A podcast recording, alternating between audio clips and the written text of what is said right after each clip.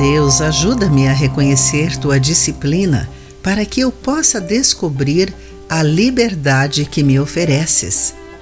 Olá, querido amigo do Pão Diário, muito bem-vindo à nossa mensagem do dia.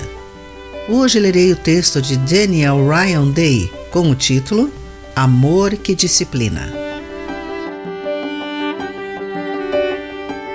Ela bateu fortemente à porta duas vezes.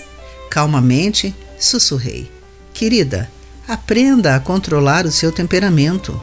Removi a porta e a levei para a garagem, esperando que, retirando-a temporariamente, isso a ajudasse a se lembrar da importância do autocontrole.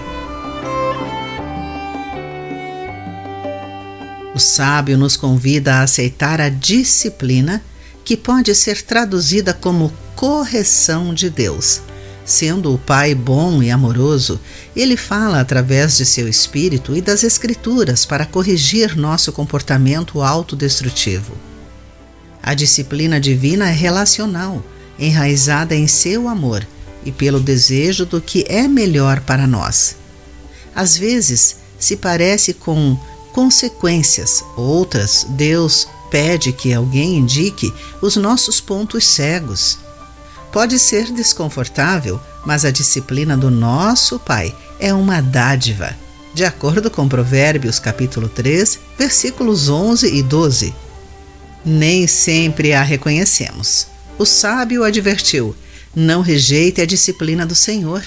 Às vezes, tememos a disciplina divina. Outras interpretamos mal certas coisas como disciplina de Deus. Isso está longe da essência do Pai de amor, que disciplina e corrige porque se deleita em nós e nos ama. Em vez de temer a disciplina de Deus, que aprendamos a aceitá-la. Ao ouvirmos a sua voz de correção em nosso coração ou aprendermos algo quando lemos as Escrituras, agradeçamos a Ele por se deleitar em nós o suficiente para nos levar ao que é melhor.